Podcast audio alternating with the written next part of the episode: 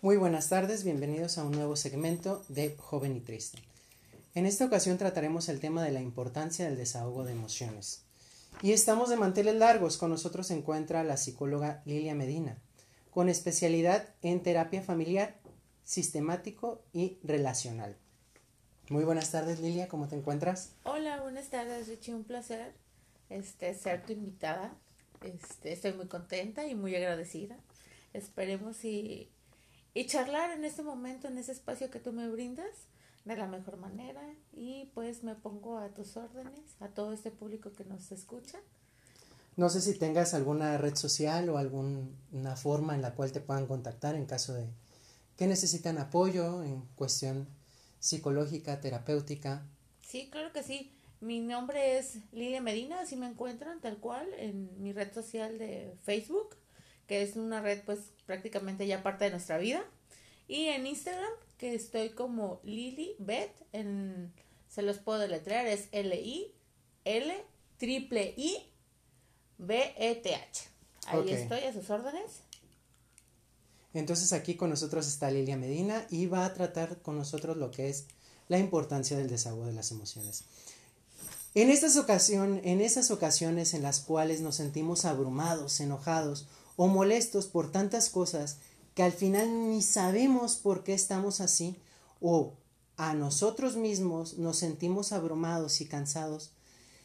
En todas estas circunstancias que nos hace vivir el día a día, ¿qué es lo que pasa? ¿Qué es, qué es la bombita que llevamos adentro y que sentimos que en cualquier momento va a estallar y va a arrasar con todo el mundo?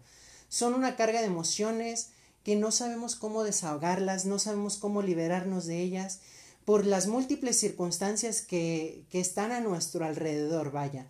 Y esto nos genera cierta depresión, ansiedad, problemas estomacales, problemas de acné y estrés. Es un estrés que vivimos día a día como jóvenes. Entonces, ¿por qué, Lilia? ¿Por qué es la importancia del desahogo de las emociones? Este, no sé qué nos Mira, ahorita yo sé que todos estamos viviendo una situación sumamente histórica, sumamente caótica, muy problemática. Es lo que estamos viviendo, es la terrible pandemia, que si antes teníamos todo lo que tú acabas de, expresar y manifestar, ahorita se está potencializando, porque estamos viviendo algo que nos llegó súper sorpresivamente. Entonces, es muy importante liberar emociones porque si no lo hacemos, va a llegar esa bombita que tú dices que va a explotar. Cada uno de nosotros, Richie, se conoce perfectamente. No hay un, un límite a expresarte. Hay muchas formas que tú te puedes expresar y tú vas a realizar la que más te convenga o con la que más te sientas cómodo.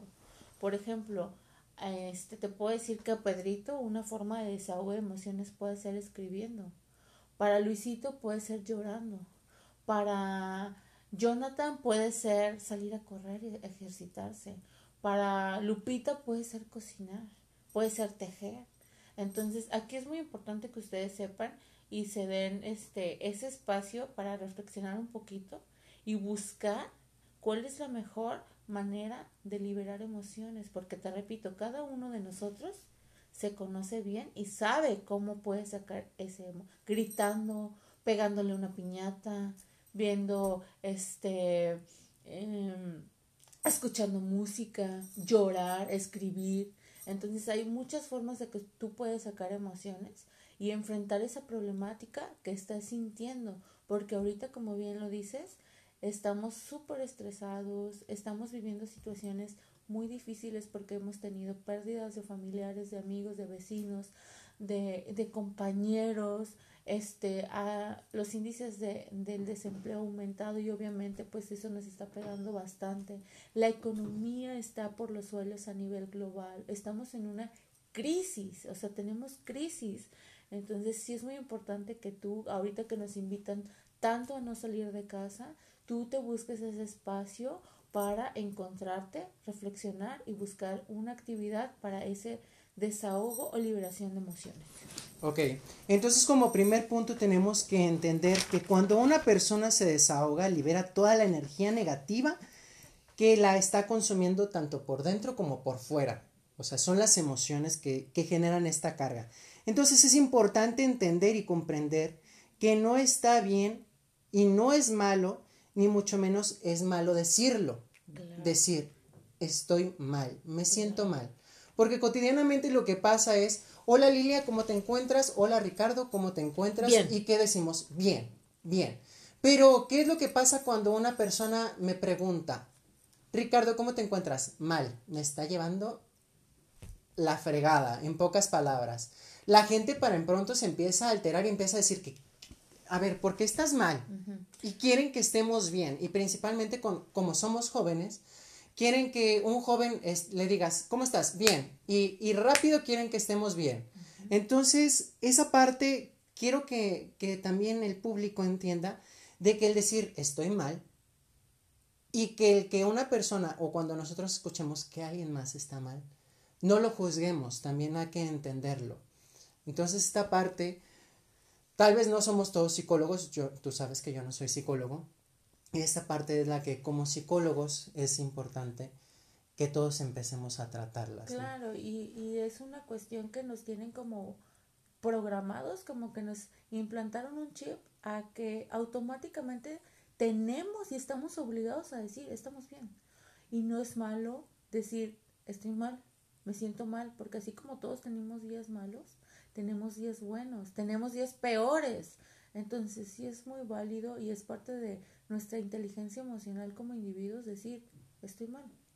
Estoy mal porque este, mi mamá tiene COVID, mi vecina tiene COVID, estoy mal porque no desayuné, o sea, no estoy, estoy mal porque me corrieron del trabajo, o sea, no puedo nada más contestar estoy bien. O sea, es muy válido y es parte de nuestro crecimiento individual emocional decir estoy mal y hay que quitarnos ese ese prejuicio, ese juicio social de que si contesto estoy mal, juzguemos de que, ay, está deprimido, o está loco, o, ay, es demasiado malhumorado por decir que siempre está mal. O sea, hay que respetar también las emociones de, de la persona que está a un lado, pero principalmente respetar las emociones que nosotros tenemos y sentimos en ese momento. Entonces, como tal, nosotros ocultamos el decir me siento mal por tal situación. Y quiero que entendamos que esta, es, esta situación del decir me encuentro mal no está mal, está bien y está bien desahogarnos, tal vez con nuestro amigo, tal vez como tú lo mencionabas, tejiendo, tal vez gritando, tal vez corriendo, haciendo mil y unas cosas, hasta cocinando, brincando, gritando, llorando, este, y compartir parte de ese dolor y expresarlo nos libera. Entonces, de ahí que el callar las penas y los problemas nos genera estrés, depresión, y esta situación de que callamos tantos problemas y no nos desahogamos sin darnos cuenta es, como tú lo mencionas, es algo que tal vez ya traemos el chip integrado y esta situación nos genera problemas al, a largo plazo. Problemas que tú nos podrías compartir, ¿no? Sí, por ejemplo, este, hay personas este, que se guardan tanto, tanto y nada más eh, por tener ese temor de no expresar lo que realmente tienen, no nada más es un problema emocional, sino que también se tiene una trascendencia física. Esos dolores de gastritis, esos dolores de pecho, esa taquicardia, esa sudoración, tiene un efecto por no expresar correctamente tus emociones. Son síntomas que se están manifestando ya físicamente en tu cuerpo. Entonces sí es muy importante que te enseñes a respetar tu cuerpo y a liberar esas emociones.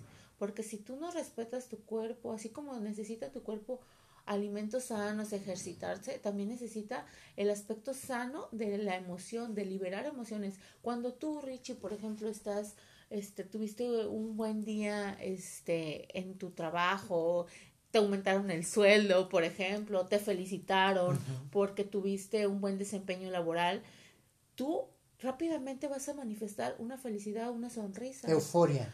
Vas a gritar. Entonces, cuando tú estés triste, vas a llorar, vas a tener una cabizbaja, o sea, vas a tener ese tipo. ¿Por qué? O sea, porque también es muy válido manifestarlo, tanto lo bueno como lo malo. porque somos humanos, o sea, y tú tienes derecho a este sonreír y a ser súper eufórico, como tienes derecho a decir, hoy no me siento bien. En efecto, muchas veces a mí las personas que conozcan van a ver de que siempre estoy con una sonrisa, pero hay veces de que te cansas de la sonrisa y quieres decir, ¿sabes qué? Hoy no quiero tener esta sonrisa. Cuestión que le agradezco en parte a la pandemia, ¿por qué? Porque ya gracias al cubrebocas hay días de que si no quiero sonreír, sencillo, está el cubrebocas y puedo traer mis jetas por abajo y la gente va a pensar, ah, no, pues Ricardo está sonriendo todavía, pero por parte es, es esta máscara, ¿no? Que, que yo digo, ahora el cubrebocas uno puede hacer tantos gestos como en la película de la princesa, la princesa que se hace, y era plebeya y se vuelve princesa, no me acuerdo bien el nombre de, la película, y con el abanico empieza a hacer tantos gestos, así yo me siento con el cubrebocas, veo a una persona que me cae gorda y pa' pronto hago la jeta. Veo a una persona que me cae bien y aunque no me, no me vea la sonrisa, estoy sonriendo. Pero la, ya no se ve, pues es algo que le agradezco al cubrebocas en situación mía.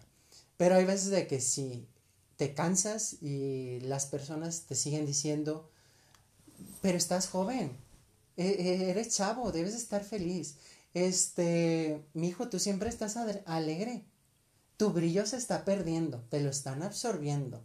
Y no es de que sean esas circunstancias, sino de que es todo lo que tú no sabes que traes atrás y la gente te quiere ver al 100 y, y es, es permisible sentirte a veces con el 1% de carga más que despertar y seguir en modo avión.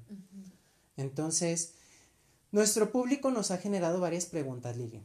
Diga. Este, nos preguntan principalmente cuál es la forma más efectiva para liberar emociones. Eso es como ya les había comentado, pues cada uno de nosotros tenemos este en particular una forma diferente para liberar emociones. Pero principalmente lo que yo les, les compartiría y los, les puedo sugerir es que hay que aprender a decir sí, hay que aprender a decir no, hay que aprender a identificar lo bueno, lo malo, y no vivir como tú dices, en esa etapa de modo avión, o sea, y aprender a que todos tenemos días buenos, tenemos días malos, y a un, tener una buena comunicación, porque también el, esa, esa cultura, ¿no? De que nos sembraron desde chiquitos de siempre está bien, siempre está bien, siempre está bien, todo va a estar bien, y esto, claro, o sea, ese es el propósito, el objetivo de cada uno de nosotros, estar bien, pero el camino tiene obstáculos. Entonces, sí es muy importante que nosotros expresemos nuestras emociones, tanto buenas como malas, y no quedarnos como todo está bien, todo está bien y todo va a ser perfecto y contestar eso en automático, ¿no? Porque también tenemos nuestros días malos. Perfecto, porque sí hay veces de que nos quedamos en esa parte y no compartimos, ¿verdad? Nos quedamos todo. Entonces, Lilia, ¿es importante ir a terapia para liberar las emociones?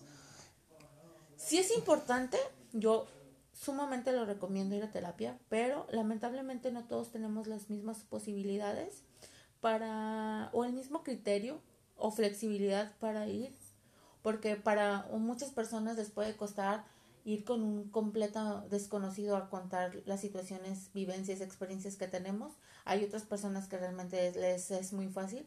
O quizá también el aspecto económico. Entonces, por miedo, temor, este de que te juzguen, ¿no? También de ¿a poco vas con el psicólogo? ¿Estás loco o qué? Claro. Entonces, sí es súper recomendable, es un parte de nuestra salud y equilibrio mental, pero no todos, como repito, no todos tenemos esas mismas posibilidades, pero podemos buscar nuestras dentro de nuestras medidas este hacer actividades recreativas, alternativas Ah, recreativas, familiares, sociales. Ahorita lamentablemente todos estamos muy limitados, pero sí buscar dentro de casa tu espacio, estar cómodo. A todos nos gusta la música, a todos nos gusta sentirnos bien, entonces hay que buscar esos espacios este para para reflexionar. Perfecto. Y como lo mencioné ahorita, que, que, quede claro, el ir con un psicólogo no nos hace estar locos, ni estamos locos por ir a un psicólogo que, se nos quite este chip y este estigma de que el ir con un psicólogo es de que estemos mal. No, el ir con un psicólogo es liberarnos de tanta carga, ¿no? Y aparte yo cambiaría esa parte de, de estamos locos, estamos mal, si vamos con un psicólogo, sino es como, ah, estoy creciendo, o sea, voy a crecer como ser humano, como persona, como individuo, ¿por qué? Porque voy a alimentar las, los aspectos que yo quiero mejorar en mí, o sea, vas a, un doctor para sentirte mejor, vas al dentista para mejorar tu dentadura, vas a un asesoramiento este de contabilidad para mejorar tu estabilidad económica, entonces vas con un profesional, vas con un psicólogo, vas con un terapeuta, terapeuta, perdón, para mejorar, para mejorar tu este aspecto espiritual, tu aspecto emocional, quizá tus trastornos que ni siquiera estás enterado para informarte, es un acompañamiento. Porque hay veces de que cargamos desde la infancia, ¿no? Hay veces de que traemos... La mayoría de las veces. Traemos problemas que, que los traemos desde niñitos, desde chiquitos. Claro. Y esos problemas van creciendo a lo largo de los años. Y cada vez que más los vamos conservando, los vamos conservando, se va haciendo como la bola de nieve, ¿no? Claro. Crece, crece, crece. ¿Y qué hace el psicólogo? Le da un nombre. Te libera, te dice, te ayuda, porque al final de cuentas tú vas a trabajar con el psicólogo. Este, tú vas a trabajar con él, no el psicólogo contigo. él te va a guiar, pero tú vas a crecer. Ok. Entonces es un crecimiento que esto quede muy claro. Entonces, otra de las preguntas menciona, mi trabajo y mi familia me agobian. ¿Qué puedo hacer en estos casos? En los casos en los que tienes una carga, una presión en tu trabajo, llegas a tu casa y es otra presión. No, y ahorita hay que cambiar el llegas a tu casa porque tu trabajo y tu familia están en el mismo lugar, en el mismo espacio. En efecto. Entonces, este, ¿qué podemos hacer?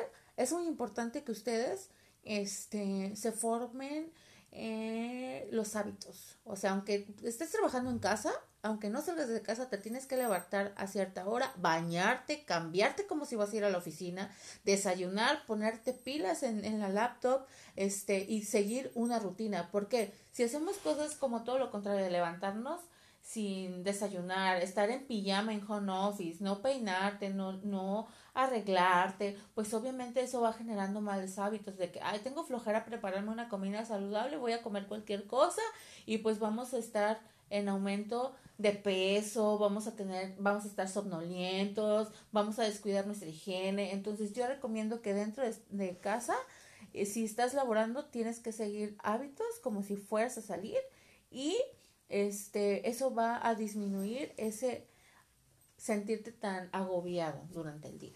Y enseñar a compartir esta responsabilidad de casa. Porque a veces eh, lo estaba escuchando y lo he estado escuchando repetidas ocasiones de que a veces las mujeres son las que llevan en cierto sentido más carga ahorita en home office. Un hombre en home office o las parejas cotidianamente se enfocan nada más a voy a estar en mi trabajo y la mujer qué es lo que tiene que hacer. Me divido en mil fracciones, atiendo a los niños, hago el desayuno, eh, atiendo mis tareas de mi oficina, de mi trabajo, y tienes que estar al 100%. Entonces, enseñarnos a delegar y a compartir estas responsabilidades. Sí, claro, tenemos que este, compartir las responsabilidades porque no nada más la mujer vive en casa, no nada más la mujer come, no nada más la, la mujer es la mamá de los niños, o sea, y es, es parte también dentro de la comunicación y de acuerdos de pareja que tienen que compartir esas responsabilidades. Entonces, sí es muy importante repito, comunicarnos, expresarnos, decir, oye, no me cargues la mano, o sea, yo también me canso, yo también estoy agobiada del trabajo, tenemos que compartir o acomodar este la oficina en el comedor, entonces, ojo con eso, comuníquense, generen espacios y pues tenemos todo está en constante movimiento y cambio, entonces, ¿qué podemos hacer? Adaptarnos. Adaptarnos y aprender. ¿Por qué? Porque esto nos, llega, nos lleva a la siguiente pregunta. Mencionan, estoy a punto de explotar. ¿Qué puedo hacer? Y sí, es válido. Hay veces de que uno se siente con tal carga que dice, va a llegar en cualquier cosita que voy a explotar y va a ser la bomba de Hiroshima. Voy a destruir todo lo que esté a mi alrededor. Y hay veces de que como los múltiples memes que salen cuando sabemos que hicimos un desmadre, pero después nos quedamos así quietos pues ya viendo lo que hicimos, ¿no? Quemando el hogar, todo. Entonces, ¿qué hacemos para evitar o contener esa explosión que no afecte tanto? ¿Cómo lo logramos, Lilia? ¿Cómo podemos lograr no explotar? Sí, pues miren, la cuestión es de que si vamos aguantándonos todo, todo lo malo, lo malo, va, va a suceder, vamos a explotar. Aquí la cuestión es, o quizá yo cambiaría un poquito la pregunta, ¿cómo evitar llegar a, a explotar? Como les menciono, ¿cómo evitar? Es comunicándonos, organizándonos, generando hábitos dentro de casa, dentro del trabajo, una buena organización. ¿Cómo lograr una buena organización? Escribirlas. O sea, replantearnos qué puede ser, todo costos, la economía de casa. Todo si lo escriben, créanme que es mejor visualizarlo, ya sea en un pintarrón, en un pizarrón, en una hoja, en un formato de Word, o sea, todo eso yo les recomiendo llevar como una organización, un calendario. Entonces, eso les va a evitar mucho llegar a explotar. ¿Por qué? Porque ya explotando, si están ustedes en esa posición, pues obviamente va a llegar un groserías, este, alteraciones y todo, y pues obviamente va a mermar en la cuestión de, de las relaciones, de, relaciones. de pareja, de hijos, a todos nos pasa, a todos este no estamos exentos. Yo, aunque sea psicóloga, exploto a veces y, y no es de, obviamente no es de la mejor manera. Y ya después, este, estoy como perrito este, regañado, ¿no? Ya no sé ni siquiera qué hacer con lo que hice. Pero también se, es válido, o sea, también es válido decir, ¿sabes qué? Perdón, me equivoqué. Lo que ya no es válido es hacerlo repetidamente, o sea, de que estoy, exploto, exploto, exploto y, y pedir perdón a veces no sirve de nada. Entonces hay que tratar evitar. Si lo haces, sí reconsiderarlo.